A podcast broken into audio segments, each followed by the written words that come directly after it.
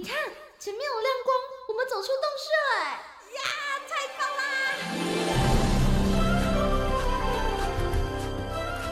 哇，这这是长毛象，还有剑齿虎哎，还有好多好多绝种的动物哦！哎，仔细一看，它们都散发着光芒哎！我听说啊，有些动物为了躲避人间的乱世。所以选择修仙飞升呢？哦，怪不得他们都发着光，飘飘似神仙呢！动物成仙去。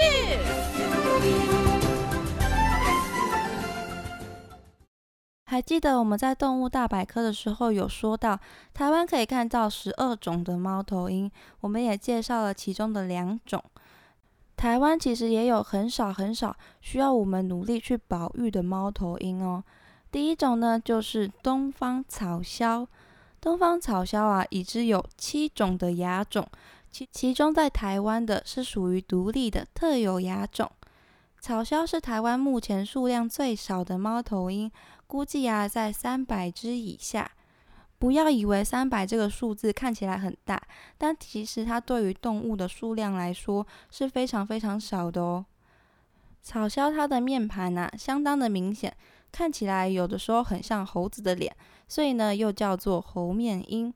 东方草鸮的体型啊，有到三十四到四十二公分这么大。雌鸟的体型呢，都会比雄鸟再大一点点。它的形体啊是上面比较宽，下面看起来比较窄，就是脚的地方看起来比较细啦。那草鸮的特色呢，就是有着像心形，或者是有人说像苹果剖面一样的脸面。还有它的大长腿是露在外面给大家看的哦。其他的猫头鹰会被羽毛挡住，但是草鸮呢，你一看就可以看到它比例特别长的长腿，这是为了方便在草丛里面行走。因为不同于台湾其他的猫头鹰，草鸮的巢啊是筑在草堆里面的，它是唯一一个会在地面筑巢繁殖的猫头鹰哦。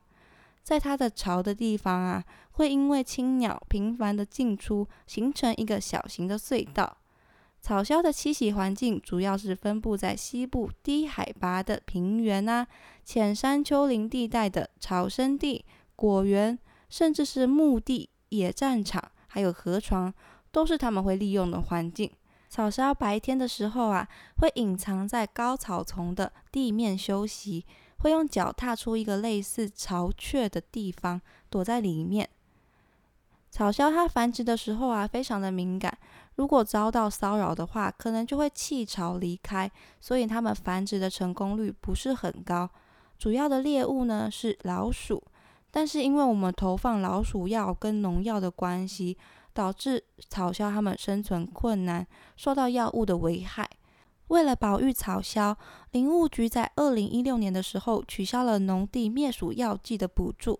二零一七年的时候啊，就禁止贩售使用四种剧毒的农药，希望有助于缓解包括草鸮在内许多的野生动物所面临的生存困境。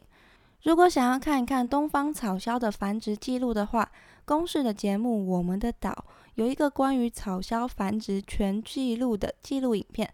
大家可以去看看草枭宝宝哦。